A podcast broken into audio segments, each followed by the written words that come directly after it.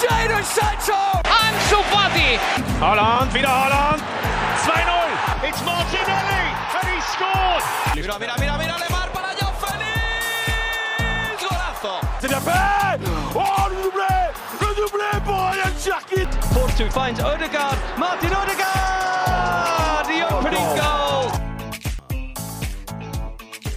Bonjour à toutes et à tous, bienvenue dans le Formation Football Club, le podcast dédié aux jeunes joueurs, aux éducateurs et aux centres de formation.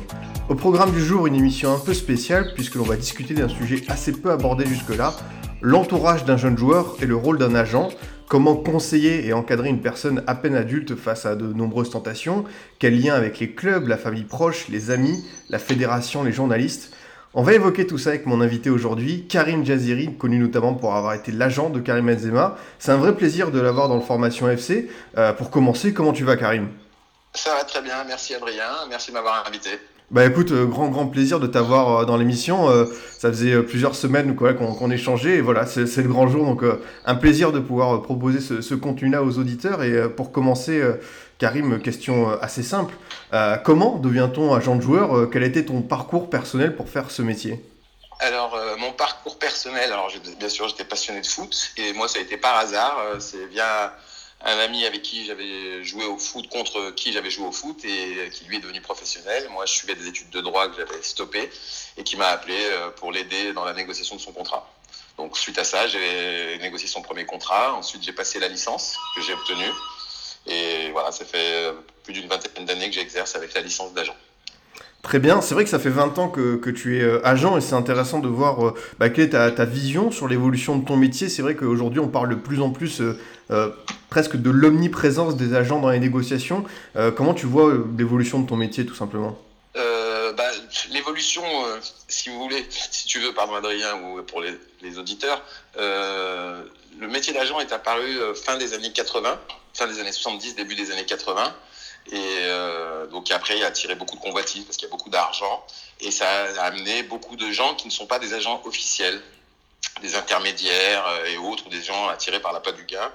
Et après, un rôle aussi de plus en plus important dans les discussions de la part des familles qui veulent, entre guillemets, avoir ce qu'ils appellent la part du gâteau. Oui, c'est vrai. Et euh, justement, euh, on, parle de, de jeunes joueurs ici. Est-ce que pour toi c'est plus compliqué à conseiller qu'un adulte ou euh, il y a les mêmes problématiques? Alors, pe- personnellement, quand j'ai des parents qui m'appellent pour des très jeunes joueurs, 14 ans, 15 ans, euh, 16 ans, je leur dis qu'aujourd'hui, ils ont plus besoin de parents proches d'eux qu'un agent. Puisque le meilleur agent qu'ils ont, et ce sera le cas toute leur carrière, c'est eux. C'est eux-mêmes. C'est-à-dire que le meilleur agent du joueur, c'est le joueur. Euh, on ne peut pas faire de miracle pour quelqu'un qui n'a pas les aptitudes pour devenir professionnel. Donc, ce qui est important, c'est d'abord que ses parents continuent à bien l'éduquer, euh, lui donner des bonnes valeurs, et s'il est bon, il va devenir automatiquement professionnel. À partir de là, il va avoir besoin d'un agent pour négocier ses contrats, euh, lui ouvrir des portes, dans des touches, avoir des touches avec les clubs, puisque c'est pas un joueur qui contacte directement un club pour proposer ses services. Très bien, c'est très intéressant. Ça t'arrive très souvent d'avoir euh, justement des parents de très jeunes joueurs, de- de- d'adolescents, Tous à peine jours. adolescents, tous les jours? Tous les jours. C'est vrai Tous que j'ai des appels, des mails, euh, mon fils, euh, etc., etc. Et quand je les ai au téléphone, quand ils m'appellent directement, je leur dis aujourd'hui ce que je viens de te dire, qu'il a besoin qu'ils soient autour de leur fils, en le faisant progresser euh, avec patience. Et s'il a les qualités pour devenir pro, il le deviendra. Et je donne souvent, quand ils comprennent pas, je leur dis, bah, imaginez que vous laissez 500 euros dans la rue la plus passante de votre ville. Est-ce que vous pensez que ces 500 euros, ils vont rester longtemps par terre? Ben non, ils me disent, je dis, bah, voilà, c'est comme votre fils. S'il doit devenir pro, il restera pas longtemps par terre. c'est vrai, c'est vrai, c'est une, belle euh, comparaison. Euh, pour continuer sur la, thématique euh, de, l'entourage, comment tu fais toi en tant qu'agent pour entre guillemets des fois jouer le rôle de diplomate, bien conseiller quand il y a beaucoup de personnes dans la famille, dans les amis proches? Ben, moi, je mets des règles établies euh, dès, dès les premiers contacts. Déjà, euh, il faut que j'analyse un peu l'entourage, justement, euh, si, qu'est-ce quelles sont leurs envies, je pose des questions, etc., etc., que ce soit aux joueurs, ses parents. Et si ça correspond aux critères qui me vont dans ma philosophie, on travaille ensemble. Si c'est pas le cas, j'arrête tout de suite. Puisque ça m'évite euh, les longues discussions pour pouvoir convaincre l'un qui est, qui est motivé pour l'argent, convaincre un autre qui est motivé pour la carrière de son frère ou de son fils et qui qui est pas couru par, après l'argent. Donc moi, c'est les règles sont établies. C'est quand il est mineur, bah, je parle avec le papa et le joueur. Et quand il est majeur, je parle avec le joueur qui ensuite peut, peut demander un avis extérieur à qui il veut. Mais moi, les discussions, je les ai avec le joueur. Ah, c'est important d'avoir des règles établies, j'imagine, euh, pour ta fonction. Oui, exactement. Après, si le papa, après avoir discuté avec son fils, il n'est pas d'accord, il préférait que son fils il aille dans tel club parce qu'il est fan de ce club, etc. Je leur dis, c'est pas dans mes considérations. Je leur dis ce que moi je pense qui est le mieux pour leur fils.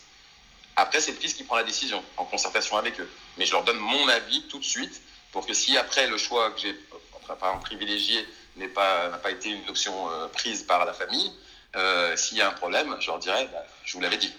C'est important pour toi de, responsabiliser euh, un jeune joueur euh, dans cette prise de décision? C'est vital. C'est vital euh, pour le mettre justement face à ses responsabilités très tôt, puisque dans le milieu du foot, ce qu'on a plutôt tendance à oublier, les, enfants, parce que c'est des enfants à 16 ans, ils sont amenés à prendre des décisions pour leur carrière professionnelle très tôt, ce qui ce qui n'est pas le cas du commun des mortels, puisque c'est repoussé un peu plus loin. C'est très tôt avec des enjeux très importants, que ce soit financiers et autres. Donc très tôt, il faut qu'il soit capable de dire je comprends ce qu'on me dit et je suis capable de prendre une décision. Parce que j'ai fait le, le distinguo entre le bien de cette décision, le mal de cette décision, et j'ai sous-pesé le pour et le contre avant de prendre ma décision. C'est- très intéressant ce que tu dis là. Et par rapport à, on va dire, l'école, les cours, l'obtention du bac, quelle est ta, ta, ta position, toi? Tu encourages euh, les, les C'est joueurs? priorité. Priorité Les jeunes joueurs qui aient 15-16 ans, je leur dis toujours, le plus important aujourd'hui, c'est pas le foot, c'est l'école. Quand ils ont un, niveau euh, moyen, c'est de faire le maximum de ce qu'ils peuvent faire à l'école, ce qui- leur servira à former justement leur intellect, à la prise de décision ensuite, et à, être, ce qu'ils vont être confrontés à divers intervenants, journalistes, agents, présidents, etc., dans les médias. Il faut qu'ils soient capables de, pouvoir parler euh, convenablement, de pouvoir réfléchir. Et c'est pour ça que l'école est le plus important durant la formation. Le foot devient accessoire parce qu'on a très peu d'élus. Puisque si on a tout mis sur le foot et qu'on ne devient pas professionnel et qu'on n'a rien fait à l'école, eh ben on se retrouve sans diplôme, avec un rêve brisé. Et souvent, ça fait des vies un peu gâchées à à, peine 16-17 ans. Et on en arrive parfois à l'extrême qu'on a eu sur euh, le feu jeune euh, joueur de centre de formation de City, où les garçons sont tellement poussés par la pression, quand l'objectif n'est pas atteint de devenir professionnel, on arrive à avoir euh, des dépressions et pire encore.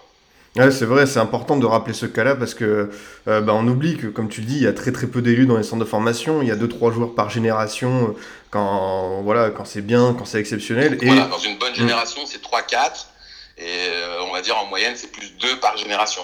Multiplié par le nombre de centres de formation, ça fait 40, allez, 50 gamins qui vont passer professionnels par an. Sur les 22 000, euh, sans compter ceux qui rêveraient d'être en centre, qui sont pas en centre, mais qui rêvent quand même de devenir professionnels.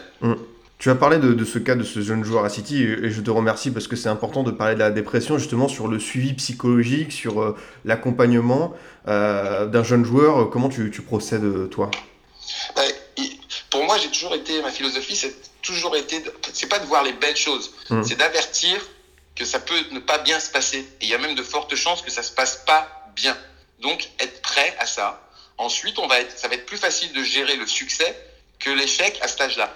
Parce que c'est très compliqué de, dire à quelqu'un, bah, tu rêvais de devenir professionnel, ça se fera pas, euh, bah, bon courage à toi. Alors qu'une fois qu'on lui a donné le contrat pro, ça va être un peu plus facile. Quand bien même, quand euh, moi je fais signer un joueur son premier contrat pro, je lui fais comprendre que c'est maintenant que le plus dur commence. Il pensait qu'il avait fait le plus dur, mais c'est pas là le plus dur. C'est maintenant qu'il a signé son premier contrat pro que le plus dur va commencer parce qu'il va falloir qu'il soit reconnu comme un professionnel. Et pour être reconnu comme un professionnel, il va falloir qu'il joue en pro. Parce qu'aujourd'hui, on a beaucoup, parce que les Français, on est obligé de protéger les jeunes dès qu'ils ont un peu de talent, au bout de 3-4 matchs, on les fait signer pro, les gamins ils disent ils sont pros, mais ils n'ont jamais mis un pied sur un terrain professionnel. Tu penses que c'est plus important ouais, le, le fait de, de commencer quand même à jouer quelques matchs en pro avant de signer ce contrat pro? Bah, c'est- important dans le sens où euh, tu, peux ne pas avoir joué en pro et signer un contrat pro, mais savoir que tu n'es pas encore pro, qu'il va falloir patienter, que tu vas t'entraîner avec la réserve, que parfois tu feras des bancs avec les pros, et ne pas être impatient. Parce que le gros mal des jeunes et de leur entourage, c'est l'impatience. C'est on veut vite jouer, vite jouer, vite jouer. Mais il y a un grand écart entre les moins de 17 et moins de 19 et le monde professionnel. Après, si tu as le talent, tu vas passer naturellement. Mais ces jeunes-là qui à 16, 17 ans peuvent jouer en pro régulièrement, ils sont extrêmement rares. Ouais, c'est vrai, c'est ça, c'est un Kamavinga, c'est quelque chose qu'on voit une fois tous les 5 ans. C'est voilà, c'est euh, quelques, quelques raretés où euh, Mbappé, euh, Benzema, et voilà, c'est très rare qu'à 16-17 ans on puisse s'imposer en pro et être titulaire indiscutable d'une équipe de L1. Justement, tu vas parler de, de, Karim Benzema. Quel était ton, ton, premier contact, ton premier souvenir avec lui? Euh, bah c'est le truchement d'une rencontre entre euh, mon frère et le, le, papa de Karim, qui était une connaissance, et qui, qui m'ont appelé pour savoir ce que j'en pensais. Et à vrai dire, la première fois, j'avais dit, bah, écoutez, si Lyon ne veut pas te garder, c'est qu'il y a un problème. bon, comme il était proche de mon, mon frère, j'ai dit au papa de Karim, on avait sympathisé, euh, qui est un monsieur adorable, je lui ai dit, bah, écoute, je vais venir avec toi, je vais, je vais le regarder à l'entraînement et je vais te dire ce qu'il en est vraiment. Puisqu'à l'époque, l'OL ne voulait pas le conserver. Et puis en, en 10 minutes d'entraînement, j'ai appelé Bernard Lacombe pour dire, euh, il y, a, il y a un problème là. et Bernard a débarqué de son bureau, parce qu'à l'époque, son bureau était juste en bas de, du centre d'entraînement. Et lui, dix minutes après, il a appelé le président, il, dit, on a, il a dit textuellement, on a un diamant au club et on l'avait même pas vu. C'est vrai, je me souviens de, cette, de cette phrase-là. Et euh, bah c'est vrai que comment tu fais pour accompagner Karim Benzema quand on connaît ses débuts à Lyon qui sont tonitruants Il y a notamment ce but contre Manchester United en Ligue des Champions euh, quelques mois après. Enfin, il y a une éclosion qui est très très rapide. Comment tu fais pour euh, le conseiller, le, le protéger, l'encadrer? Bah, Je l'ai averti de voilà, tu as, du, tu as énormément de talent. Si tu travailles fort, que tu es patient, tu auras une très grande carrière. Et Karim a travaillé dès son plus jeune âge, 16 ans, il s'est applié à ce que je lui demandais, travailler plus les, comme il jouait moins du fait qu'il se retrouvait sur le banc, travailler plus la musculation, ses abdos, il enchaînait 1000 abdos par jour, chose qu'il faisait pas avant qu'on se rencontre. Et il a été patient, patient, patient, et il est rentré, et c'était encore plus compliqué pour lui d'entrer dans l'équipe de l'OL de son époque, qui était la meilleure équipe de France depuis des années, avec les meilleurs joueurs, avec que des internationaux devant lui, norvégiens, brésiliens, euh, tchèques, etc. C'est sûr. Et euh, au moment de, de décider euh, de, de, partir au Real Madrid, il y avait aussi euh, le Manchester United de Sir Alex qui était, qui était là. Comment ça s'est fait la décision entre vous? Parce que Karim était encore un, un jeune joueur à l'époque et cette décision a été fondamentale pour la suite de sa carrière. Alors la décision, elle s'est pas prise en, en, un an. Mhm. C'est-à-dire que dès le départ, justement, ah, j'ai dit à Karim quel est, ton, quel est le club qui te fait rêver. Ça fait partie des, des questions que je pose, par exemple, à un jeune que je rencontre pour voir un peu son, quel est son chemin, quels sont ses rêves. Donc, quel, est le club qui te fait rêver? Karim avait répondu Real Madrid. Je rêve de jouer au Real Madrid, d'accord. Qu'est-ce que tu ferais avec tes, si tu, vas gagner beaucoup d'argent Qu'est-ce que tu vas faire avec, quand tu auras ton premier gros chèque? Acheter une maison à mes parents avec une cheminée, de, une cheminée dedans parce que ma mère en rêve. Voilà. Si le gamin il me dit, euh, bah je sais pas le club où je veux aller ou euh, bah, m'acheter une Ferrari, bon je comprends qu'on va avoir des soucis. Et quand Karim il me répond du tac au tac, Real Madrid, et acheter une maison euh, avec une cheminée pour ma mère, parce qu'elle en rêve, je comprends que le gamin, il est là, il est focalisé sur son foot, sa passion, et sur le matériel, mais pour les autres, pas pour lui. Donc il y a déjà un gros aspect de générosité. Ouais, Donc on l'a préparé en amont, et deux ans avant ce transfert, bon voilà, Karim, maintenant toute l'Europe est sur toi, il va falloir qu'on rencontre tout le monde petit à petit, et nous, on avait plus, on va dire, mis en place un départ pour après la Coupe du Monde 2010 puisqu'il était compliqué d'arriver dans un très grand club comme Manchester, euh, Real, Milan ou autre, une année post-Coupe du Monde. Bon, les choses se sont accélérées, il est parti en 2009, mais deux ans avant, il avait eu le temps de mûrir sa réflexion, sachant que son rêve ultime était d'aller au Real. Mais je lui ai quand même dit, on va rencontrer tout le monde, on va rencontrer Chelsea, Milan AC, tout le monde a été rencontré, parce que j'ai dit à Karim, voilà, on va aller au Real, effectivement, quand bien même, euh, quand il m'a demandé mon avis, j'avais envie qu'il aille à Manchester parce que pour être coaché par, pour moi, un des meilleurs, si ce n'est le meilleur coach manager euh, de l'histoire du football avec Sir Alex Ferguson. Mais après, je lui ai dit, c'est ton rêve à toi. Et peut-être que le train ne passera pas deux fois et je veux pas que tu m'en veuilles. Donc c'est, et il m'a dit, bah, je veux aller au rêve. Je veux réaliser mon rêve et on verra comment ça se passe. Mais du fait que ce soit son rêve, ce qui lui a permis de s'y accrocher et de pas faiblir quand ça allait pas au tout début, quand il était un jeune garçon de 21 ans, arrivant dans la grande Maison Blanche. Ouais, c'est sûr, c'est vrai que tu as, as, raison de rappeler qu'il est arrivé euh, assez jeune au, au, Real Madrid et euh, euh, par rapport à, à Florentino Pérez, à, au contact pour un jeune joueur, comment tu, tu l'as senti la réception du Real Madrid au fait de pouvoir accueillir bah, un grand talent du, du, football français qui est encore assez jeune?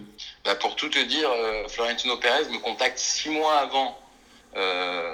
il n'est pas encore président du Real on est, mis en contact et il me dit voilà, je sais que le ton joueur rêve de jouer au Real, je vais redevenir président du Real, Donc on a discuté, j'ai discuté avec quelqu'un qui n'était pas le président du Real, mais il y avait des élections six mois plus tard où il allait être élu. Quand je me suis renseigné, euh, on m'a dit, mais en Espagne, on m'a dit, mais il va être élu haut la main. Donc euh, j'ai discuté avec lui, tout s'est bouclé avant même qu'il soit élu président du Real. Où lui m'a dit, je veux Karim Benzema, ce sera une future star mondiale, c'est mon Zidane Ronaldo, il m'a toujours dit ça.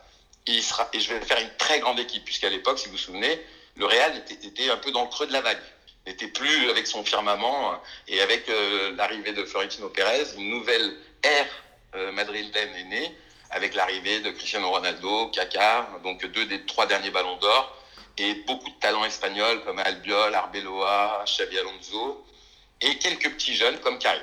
C'est ça, c'est ça. Et euh, bah voilà, il arrive dans un nouveau pays, c'est toujours particulier pour un, jeune joueur. Euh, comment se passe, toi, l'adaptation? Comment tu, vois euh, conseiller un jeune joueur qui arrive dans un nouveau pays, un nouvel environnement, qui quitte son club formateur? C'est vrai que c'est un défi euh, particulier et assez compliqué en même temps. Bah, dans l'exemple de Karim, il quittait sa ville natale, son club formateur, son cocon familial, puisqu'il n'avait jamais vécu en dehors de chez ses parents. Donc il avait toujours eu l'habitude d'avoir ses frères et sœurs, etc. Et de là, il se retrouvait parachuté dans un nouveau pays, nouvelle langue, seul, parce qu'on ne peut pas faire déplacer toute une famille, parce que pour eux aussi, ils n'ont pas la langue, etc. Ça aide pas. Et ben, il faut faire les choses progressivement, apprendre la langue très rapidement et se, se plier aux us et coutumes du pays dans lequel vous êtes installé. Justement, euh, sur l'apprentissage euh, des langues, c'est quelque chose que tu conseilles aux, aux jeunes joueurs aujourd'hui de se mettre à l'anglais? Oui Très tôt, Mmh. très tôt. Puisque comme ils ont du temps libre et que euh, au niveau pédagogique, déjà dans la pédagogie, euh, dans le système pédagogique français, au niveau langue, on va dire qu'on n'est pas les plus grands champions du monde et ça l'est encore moins euh, dans les centres de formation. Donc en parallèle, je leur dis voilà, as du temps libre, l'anglais, l'anglais, l'anglais. Où qu'on aille, puisqu'un jour tu seras amené à partir à l'étranger, au moins tu pourras assurer une, une conférence de presse en anglais, même si c'est en Italie ou en Espagne ou en Allemagne, où il faudra apprendre une nouvelle langue. Mais bon, l'espagnol et l'italien, pour un français, ça s'apprend très rapidement. Mm. Donc la base, c'est quand même l'anglais. Si on veut avoir une carrière internationale, quel que soit son domaine euh, d'activité, il est primordial aujourd'hui de parler anglais. Ah, c'est sûr, on, on est d'accord. Et peut-être pour ceux qui, qui, qui s'en rappellent pas, euh, à part Karim Benzema, tu as eu également un autre joyau du football français euh, euh, dans, dans, dans tes mains. C'était euh, Atem Ben Arfa. Euh, Ouais. comment euh, tu vois, euh, on va dire, euh, l'évolution, mais son cas qui est un peu à part de, celui de Karim Benzema, c'est-à-dire c'est tout le monde a toujours reconnu ce grand talent, mais euh, il y a toujours eu peut-être euh, cette difficulté à aller plus haut, à avoir de la consistance pour, euh, pour Atem. Ben, ah, je me suis effectivement occupé d'Athènes à un moment où ça se passait pas très bien avec l'OL. Après son statut d'enfant roi, il avait été pardon, il avait été plutôt catalogué en déception. Donc je l'ai récupéré à ce moment-là et du fait que j'avais vu Karim et Athènes évoluer en catégorie de jeunes et jamais de deux, deux joueurs m'avaient autant ébloui dans leur complicité. Donc euh, alors et en plus quand je l'ai récupéré, ils étaient un peu en embrouille. Donc je leur avais dit je vous demande pas de redevenir copains puisqu'il y en a un qui sera Nike, l'autre sera Adidas, il y en a un qui sera Coca, l'autre sera Pepsi. Mais je vous demande d'éblouir les gens sur le terrain. Donc de 2007 à 2008, je me suis occupé d'Athème, euh, il a remonté la pente grâce à l'aide précieuse de Gérard Rouillet, ce Gérard à qui je passe un message euh, tout là-haut, qui m'a beaucoup aidé d'ailleurs dans la progression de Karim et dans le rétablissement d'Athème euh, pour les, les accompagner tous les deux en équipe de France. Et ensuite, on a arrêté notre collaboration puisque l'entourage d'Athème était très compliqué. Je me souviens de. Bah, je, je sais pas si tu as eu le temps de lire le livre sur la génération euh, 87. euh, La, la Non, non. J'ai eu l'auteur qui m'avait appelé pour participer, mais étant moi-même dans, euh, dans l'écriture d'un livre justement sur tout, euh, tout le chemin de Karim parcouru, Mhm. j'ai pas pu participer à son livre, mais j'ai hâte de le récupérer pour pouvoir le lire. C'est vrai qu'il y y a cette anecdote euh, sur euh, Atem Ben Arfa qui débarque à l'entraînement et qui commence à dribbler, bah, tu l'as dit, toutes les stars, les vieux briscards de Lyon. Et c'est vrai qu'il y a peut-être ce décalage de génération euh, qu'Atem n'a pas pu s'en rendre compte parce qu'il est, entre guillemets, il, est, il, a sa jeunesse, il est naïf. Mais c'est un enfant, Mm. c'est un enfant. À 16 ans, euh, quand je parle avec des gens, je leur dis, mais vous vous rendez compte, à 16 ans, euh, on n'a rien connu de la vie, euh, on arrive et on se retrouve à parachuter dans un vestiaire de millionnaires, euh, expérimentés au possible, des joueurs de très haut niveau. Et il faut le dire comme c'est, hein, je, veux, je veux dire une phrase que je dis souvent aux jeunes, hein, on n'apprend pas aux sardines à, à nager avec les requins. hein. Mm. Donc, euh, et le problème, c'est que Athème a voulu se faire passer tout de suite pour un requin, alors pour l'instant, c'est une sardine, il fallait faire du léger. Mais dès, qu'on a, dès que je l'ai récupéré, c'est bien, c'est, c'est- ça s'est modifié, il a commencé à simplifier son jeu et à vraiment jouer. Et là, quand Tatem se met à vraiment jouer, bah, il n'y a plus qu'à regarder. Euh, on, va parler maintenant d'un aspect euh, différent de, la relation euh, des jeunes joueurs, c'est par rapport aux journalistes, aux médias. Qu'est-ce que tu penses, toi, d'abord des, cours de média training qu'il peut y avoir dans les centres de formation? Est-ce que tu trouves que c'est une bonne chose, tout simplement? Oui, c'est une très très bonne chose. Mais plus que du média training, puisqu'on leur apprend à faire de la langue de bois et on arrive sur, un, sur des interviews qui sont aseptisées, c'est surtout, moi, ce que je reproche au centre de formation, c'est de, de passer appréhender les, les rôles de chacun appréhender pour un joueur qu'est-ce qu'un agent, qu'est-ce qu'un journaliste, qu'est-ce qu'un dirigeant, etc., etc. Pour pas que le joueur, quand il arrive dans le vestiaire des pros et qu'on lui dit ah ben il faut que tu ailles à la presse, quand il va demander à un mec expérimenté à côté de lui, mais qu'est-ce que je vais dire? Ah, Tu leur dis les mêmes conneries que d'habitude, de toute façon c'est tous des cons, parce que c'est comme ça que ça se passe. Donc tout de suite, le joueur il a 16 ans, il diabolise le journaliste, il diabolise l'agent, puisque pareil, ouais, j'ai pas d'agent, qu'est-ce qu'il va, laisse tomber, c'est tous des cons, mais si tu veux j'en ai un bon. Mais le joueur il connaît rien, et tout est diabolisé. Alors au centre, on devrait justement permettre à des journalistes de venir expliquer quel est leur métier, pourquoi, comment ils le font. Pareil pour les agents. C'est intéressant. Plus que du Ouais, excuse-moi, je t'ai coupé. J'ai dit plus que du média training, ça leur sera, ça leur sera utile à ne pas avoir des ennemis partout. Justement, tu as utilisé le terme de diabolisation. C'est vrai que tu, tu penses qu'aujourd'hui, le rapport avec les journalistes pour les jeunes joueurs est, devenu compliqué?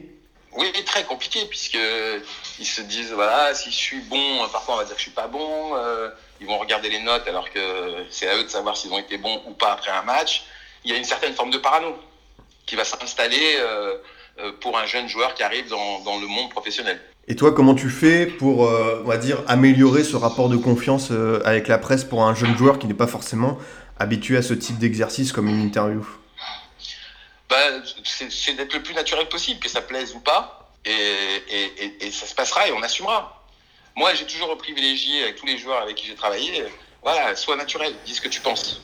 Commence pas à inventer des trucs, euh, à partir de là, on a joué, on a pris les trois points et on fera mieux la prochaine fois, puisque tu as déjà pris les trois points. Bon, toutes ces phrases stéréotypées qu'on leur a données en médio de training, moi, j'ai jamais été euh, très favorable à ce type de communication. Tu as aussi employé le, terme de diabolisation pour ton métier, celui d'agent. Je trouve que les, les, les, clubs euh, ne vous font pas assez confiance. Il y a voilà, peut-être un rapport de défiance qui est mis en place de plus en plus. Non, non, non, il y a des clubs. Moi, par exemple, à Lyon, tous les clubs avec qui j'ai travaillé on a eu des jeunes. D'ailleurs, euh, je vais prendre un exemple pour un club que tu connais bien, au Girondin de Bordeaux. Euh, j'ai eu un garçon euh, qui s'appelle Gabriel Aubertan, qui mhm. était pareil, une fulgurance, un mec très, très, très talentueux. je te confirme. Formé à Bordeaux, voilà que j'ai transféré, à la surprise de tous, à, Manchester United la même année que Karim, j'avais transféré au Real. Vous pouvez, quand ils savent que vous êtes professionnel, les clubs, ils sont professionnels.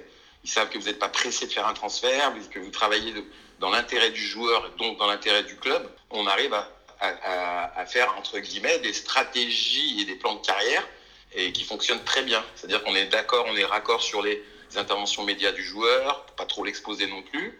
Et on choisit les médias qui sont vraiment des médias foot et qui aiment le foot, ce qui est de plus en plus rare. Je, t'avoue, aujourd'hui, moi, je suis dans une, comme je vois l'évolution, je suis plus tenté de faire communiquer mes joueurs avec des gens euh, comme toi, euh, comme euh, Asfoot pour pas les citer, le club des 5, où on a affaire à des gens qui sont là pas pour le, on va dire le buzz, mais pour parler foot et faire partager leur passion du football.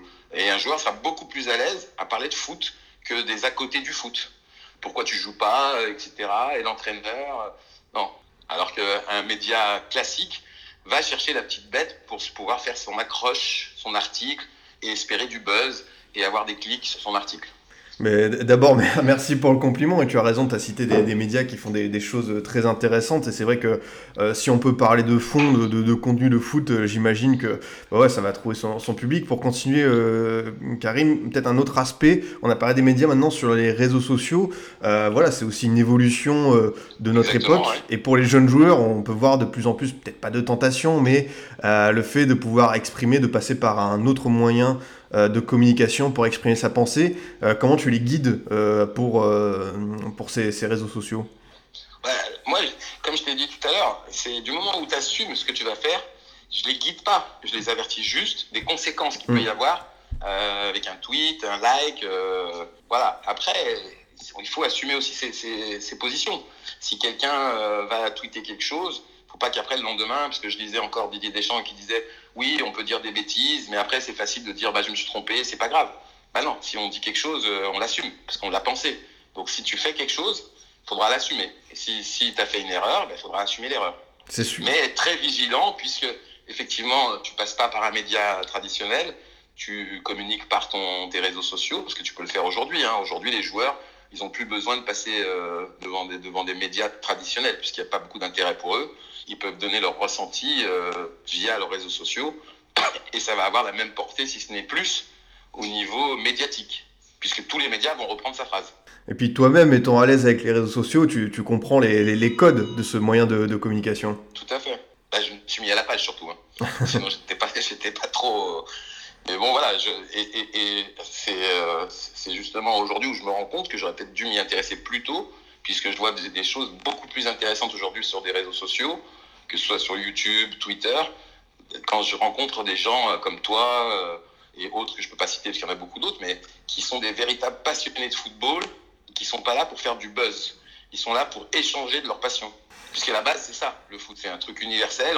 On, peut ne pas devenir professionnel, mais on a le droit d'y parler, d'en parler, et donner son avis et pouvoir échanger. Et pas chercher à savoir si euh, le joueur il était en retard à l'entraînement, ou s'il s'est fait flasher sur la route, ou quoi que ce soit d'autre. Justement, tu, tu parles de, de passion, de, de, terrain, on va y revenir euh, un petit peu. C'est toi, dans ton rapport euh, euh aux jeunes joueurs, quand tu es agent, combien de fois tu l'observes, que ce soit en, à l'entraînement, en match? C'est quoi ton suivi, on va dire, sur le terrain pour un jeune joueur? Bah, moi, j'ai toujours eu la politique de ne pas avoir un trop grand nombre de joueurs, puisque je voulais avoir justement le temps de les voir régulièrement dans différentes euh, positions, c'est-à-dire que ce soit à l'entraînement, que ce soit en match amical, en match, et qu'il ne fallait pas qu'il se passe plus d'un mois sans que j'ai pu voir l'une de ces prestations, quoi, entraînement ou match. Donc je me suis toujours contenté à 4-5 joueurs maximum, pour que dans le mois, tous m'aient vu au moins une fois ou deux fois. Une fois à l'entraînement, une fois en match, etc., etc., qu'on puisse justement parler ensuite. Mais ce que je leur ai toujours appris, et c'est ce que je continue avec les jeunes que je récupère aujourd'hui, aiment le foot, parce que justement on parle beaucoup d'argent, d'argent, d'argent, donc je leur dis tout de suite, oublie l'argent, pense au foot, qu'au foot. Si un jour on dit que tu es un grand joueur, tu vas gagner beaucoup d'argent. Donc juste là, jusque là, fais juste une chose, aime ton foot, et, et si tu veux de l'argent, il va, il va venir l'argent tout seul, puisqu'on est dans un milieu où il y a beaucoup d'argent. C'est sûr. Et tu échanges sur leur performance, justement, sur ce que tu observes. Vous faites des, des débriefs entre vous? Ouais, ouais, oui, oui. Après, il y a des joueurs. Je vais te donner un exemple typique. On en reparlait ce matin avec Karim qui me ressortait ça. Karim, très jeune, je lui disais J'ai pas grand chose à t'apprendre au foot, sur mmh. le foot lui-même, puisque c'est quelque chose que tu maîtrises euh, parfaitement. C'est ce qu'il y a autour du foot où je vais beaucoup t'aider. Mmh dans la préparation invisible, euh, par, par, rapport aux médias, par rapport aux sponsors, euh, par rapport au rôle que tu peux avoir en tant que footballeur. Mais sur le football en lui-même, sur ce type de joueur, tu peux rien lui apprendre. Il va apprendre tout seul parce que c'est lui-même un mec très talentueux. Plus il va élever le niveau, plus il va apprendre des choses, plus il va progresser. Mais là où il y a des clés, c'est la nutrition, le repos, euh, tout ce qu'on appelle préparation invisible. Justement, euh, par rapport à, à, Karim, plus globalement euh, Lyon, toi qui viens de cette région, qui, la connais bien, comment tu expliques euh, le fait qu'il y a énormément de talents que l'OL parvienne à, à, capter, à sortir Quels sont, toi, voilà, les secrets de la réussite? J'ai pu en discuter avec Pierre Sage, notamment il y a quelques semaines dans cette émission. Mais toi, comment tu vois, on va dire, le potentiel foot incroyable de cette région lyonnaise? Ben, je, pense que on a, on, a quatre quatre métropoles importantes, quatre, cinq métropoles importantes dans la région Rhône-Alpes, euh, en commençant par la capitale, entre guillemets, Lyon. Euh, vont suivre Grenoble, euh, Dijon, Valence, et pour finir Saint-Étienne, où on est vraiment dans une région foot. À part la, la, Bretagne, il y a très peu d'endroits où il y a autant de clubs de haut niveau sur un, petit, un si petit périmètre. Puisque en Bretagne, pareil, quand vous avez Lorient, euh, en Bretagne, Normandie, Lorient, Rennes, euh, Nantes, Caen, Le Havre. Là aussi, on a une deuxième région très très importante au niveau de, mmh. des talents français. Et sur cette réussite de l'OL à, à, sortir de jeunes joueurs, comment tu, tu l'expliques, euh, toi?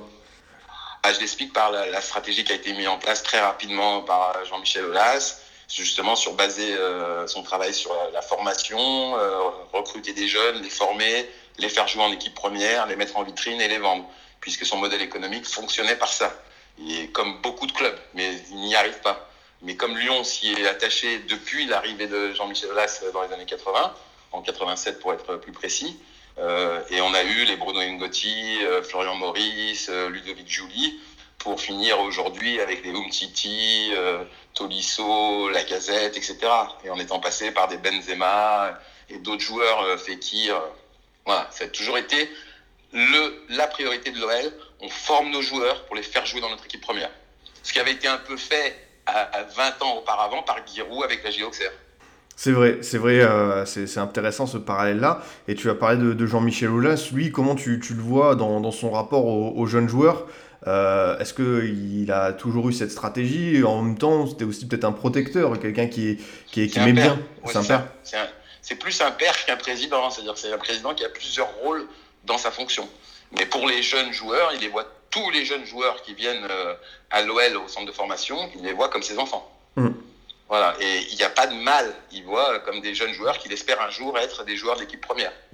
Et il va avoir l'affection pour euh, tous sans se dire, ah bah lui il est attaquant, il va me rapporter plus, lui latéral, il va être moins, donc je- je- j'aime Mm. moins bien mon latéral. Non, il n'y a pas de distinction.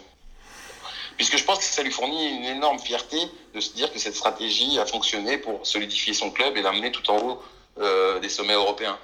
Ah bah, c'est sûr, et puis quand on voit les, les classements réguliers de l'OL euh, au niveau des, des centres de formation, que ce soit en France ou en Europe, on peut dire que cette stratégie, elle est, elle est payante. Ah bah, au- au- Aujourd'hui, si on fait une statistique, je crois qu'il n'y a que le Real de Madrid qui doit être devant. Les joueurs formés dans un club étant dans les top 10 européens, euh, à part Madrid et Lyon, je vois pas. Parce que quand on voit aujourd'hui Karim euh, au Real, euh, Tolisso au Bayern, Lacazette euh, euh, à Arsenal, euh, Umtiti à, à comment ça s'appelle à Barcelone. Voilà, on a, on a une diaspora lyonnaise dans tous les plus grands clubs européens. Et, et après, si on descend d'un cran, on a encore d'autres Lyonnais, Maxime Gonalon, Nabil Fekir, qui jouent dans des championnats majeurs. Mm. Et Nabil Fekir qui, avec son talent, peut se retrouver très rapidement dans un club, un top 10 euh, européen dans, les, dans, la- dans les prochaines saisons à venir. Non, c'est sûr, c'est sûr. Euh, Karim, pour revenir sur, euh, on va dire, euh, l'entourage d'un jeune joueur, c'est vrai qu'aujourd'hui, on parle de plus en plus d'intermédiaires. Est-ce qu'on peut démystifier un peu ce, ce mythe et comprendre qu'est-ce qui se cache derrière ces personnes qu'on appelle intermédiaires et qui, dans l'entourage d'un jeune joueur, peuvent parfois avoir un aspect négatif? Ben, intermédiaires, ils sont intermédiaires de rien du tout en réalité. Ils sont intermédiaires de leur compte en banque. Dès qu'ils arrivent à rentrer dans les petits papiers d'une famille, euh, ils n'ont qu'une envie, c'est en retirer un chèque, et le plus rapidement possible. Donc ils sont pas sur la construction à long terme de la carrière d'un joueur. C'est pas un plan de carrière. C'est euh, parfois pour certains c'est un one shot. Mm. Donc intermédiaire, il y a aussi ce, c'est quand même un terme qui est assez euh, dire éphémère. C'est pas euh, l'agent, le père, c'est intermédiaire. Voilà, je suis intermédiaire. Je fais une intermédiation et puis je disparais. Donc ça, il y en a beaucoup parce que attiré par la patte du gain. Mm. En se disant, si j'ai les faveurs de la famille, je récupère, même s'il y a déjà un agent, c'est moi qui vais le présenter à un agent, je vais demander 20% de com, etc., etc. Et toi, de ce que j'ai compris au tout début de l'émission, quand on échangeait sur ça, t'arrives à pas avoir d'échange sur eux et toi, tu te concentres vraiment sur le joueur. Voilà. Le Moi, j'ai père. toujours refusé, depuis 20 ans que je suis agent, euh, et, et- et tous ceux avec qui j'ai travaillé l'ont compris très rapidement, de faire des rétrocessions de commission. Mm. C'est-à-dire que je m'interdis, parce que je fais un travail, et euh, si ça se passe bien, bah, tant mieux, et je m'interdis de rétrocéder de l'argent sur mon travail. Puisque après, les, les dés seront pipés. Ce qui voudra dire que l'entourage, c'est pas, ils n'ont pas confiance en mes compétences, Mm. mais en, dans, le, dans le probable virement qu'ils vont peut-être toucher. Donc moi, c'est une condition sine qua non. Il y a, si on me demande une, une, ré- une rétribution, euh, c'est non, ben on travaillera pas ensemble. Puisque par exemple, moi, euh, que ce soit Karim, Jean-Claude Darcheville que tu as connu aussi en tant que gérant de Bordeaux, Frédéric Piquion, Gabriel Aubertan, j'ai jamais eu de contrat. Mm. Alors on va pas dire que c'était un contrat moral de confiance, parce que ça c'est non, c'est juste euh, un joueur s'il est plus content, c'est pas ta femme. Il a le droit de se séparer de toi et d'aller voir quelqu'un d'autre. C'est donc moi je trouvais que ça ne méritait pas de faire des papiers. Mm. Donc voilà, moi je fais tout pour t'aider pour devenir un grand joueur et faire une grande carrière. Si à un moment tu estimes que je suis pas le mec qui peut t'aider à faire ça, eh ben on se téléphone, on s'arrête et on voit, quels que soient les enjeux. Tu peux, je peux te dire que pour Karim, quand il était très jeune, tout le monde des agents et intermédiaires et dirigeants disait mais il est fou, il va le perdre. Oui. Puis- puisque c'était le joueur que tout le monde, toute l'Europe, et effectivement toute l'Europe l'a courtisé, mais comme sa famille était équilibrée et se disait le mec qui nous a pris au début et tout ce qu'il nous a dit est en train de se passer, eh ben on va pas changer. Donc c'est un truc que j'enlèverai jamais à la famille de Karim et à Karim, cette fidélité, alors que parfois des gens sont venus en leur proposant des sommes colossales pour venir signer des contrats avec eux. Merci de nous expliquer euh, tout ça, Karim. Et euh, pour terminer, est-ce que tu penses qu'il devrait y avoir peut-être, je sais pas, un cadre juridique, un peu plus de réglementation autour de ça, pour protéger à la fois les jeunes joueurs, les clubs, la famille? Oui, bien sûr. Le, le, syndicat des agents, il travaille fortement. C'est un peu compliqué puisque aujourd'hui, il y a des lois qui sont pas les mêmes de pays en pays. En France, on reste le seul pays où la licence d'agent est obligatoire pour exercer, mais chez nos voisins européens, une simple déclaration avec un dossier rempli vous permet de devenir intermédiaire, d'avoir le statut d'intermédiaire, qui est l'équivalent en Espagne ou en Angleterre ou en Italie ou même en Allemagne du métier d'agent en France, qui est le seul pays à avoir gardé le cadre juridique de dire on ne laisse pas faire quelqu'un un métier s'il n'en a pas les compétences. C'est-à-dire qu'aujourd'hui, si je fais un parallèle, une métaphore un peu on va dire infantile, on ne laissera pas un chirurgien opérer s'il n'a pas eu son diplôme de chirurgien. Mm. Alors que maintenant, en Europe, on laisse des gens être intermédiaires ou agents alors qu'ils n'ont aucune compétence et qu'ils n'ont prouvé aucune compétence. Oui, comme tu l'as rappelé, le, cursus aujourd'hui pour devenir agent euh, en France, euh, voilà, c'est quelque chose. Et c'est vrai qu'il y a peut-être ce, peut-être, je sais pas, ce, ce, manque de, ouais, de, de compétitivité par rapport à, d'autres pays qui en profitent pour, euh, ouais, comme tu as dit, un simple dossier pour devenir agent. Oui, voilà, pour s'estampiller agent, alors qu'ils sont juste motivés par l'appât du gain. Mm.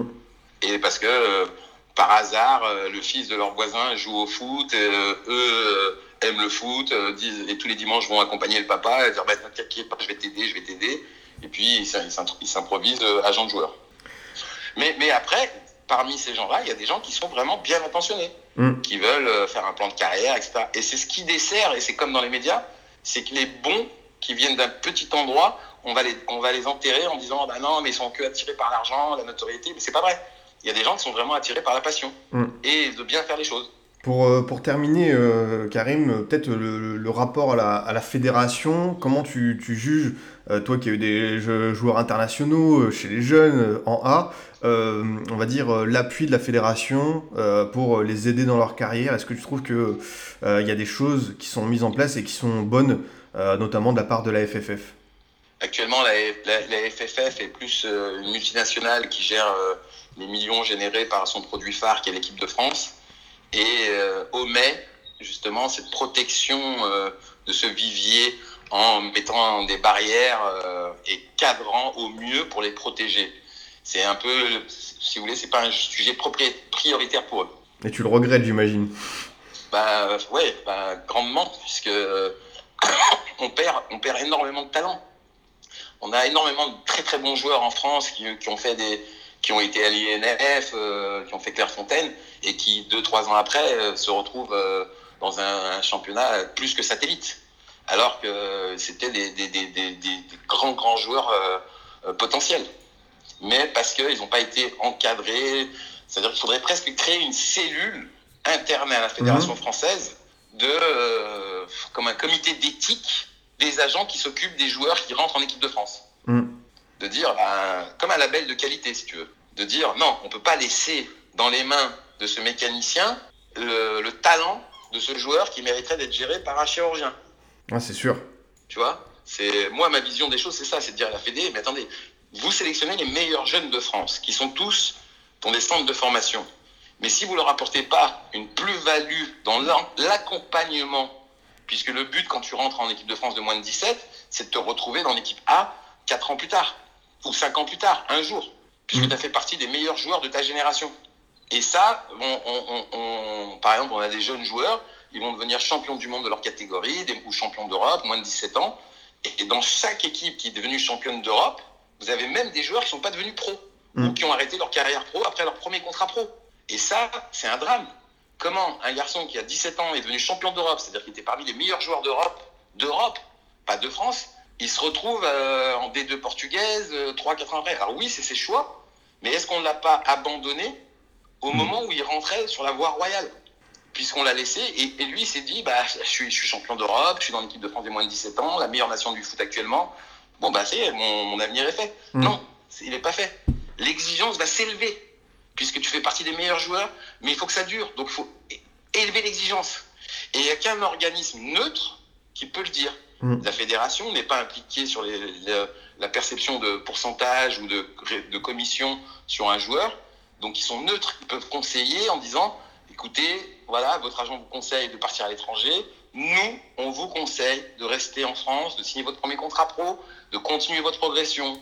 Effectivement, euh, tel club vous propose plus d'argent, mais voilà. Mais c'est un conseil. Après, vous faites ce que vous voulez. Qu'est-ce que vous dit votre agent? Ah, il, me dit, la même chose que vous. Bon, bah voilà, nous, on vous donne le même conseil. Donc ça passe. Là, la famille va dire, la fédération nous le dit, notre agent nous le dit, on continue. Mais si un uluberlu dit non, laisse tomber, signe pas ton contrat pro, je t'envoie à Chelsea, tu seras la 18e roue du carrosse, euh, parce que des, des, des, exemples, on en a des tonnes et des tonnes. Et maintenant, la question que moi je dis aux parents, quand je, je rencontre des. Je donne le nom d'un jeune talent dont je m'occupe qui s'appelle euh, Johan Le Penant, Mhm. donc, euh, qui, qui a signé l'année dernière son premier contrat pro avec Caen.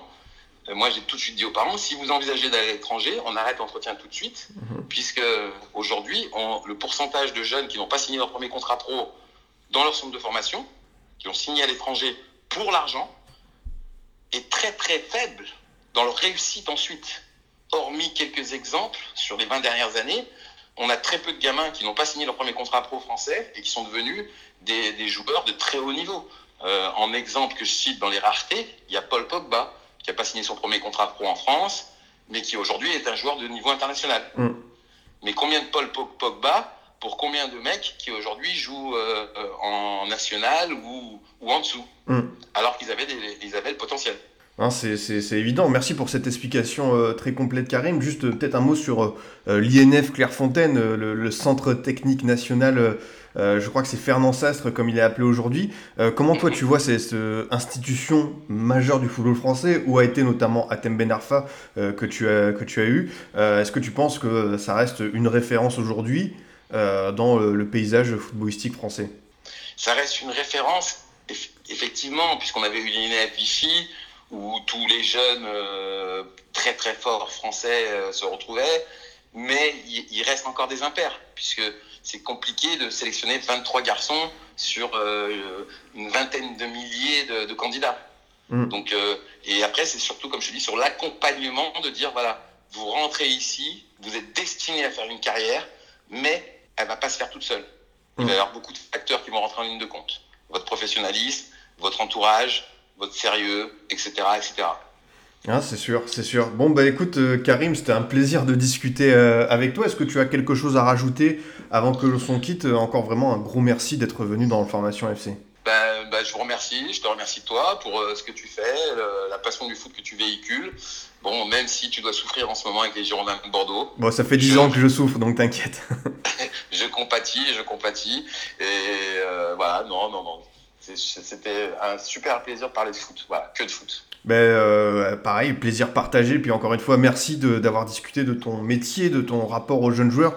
C'était vraiment très intéressant. J'espère que les auditeurs ont, ont appris euh, plein de choses, comme moi aujourd'hui. J'espère.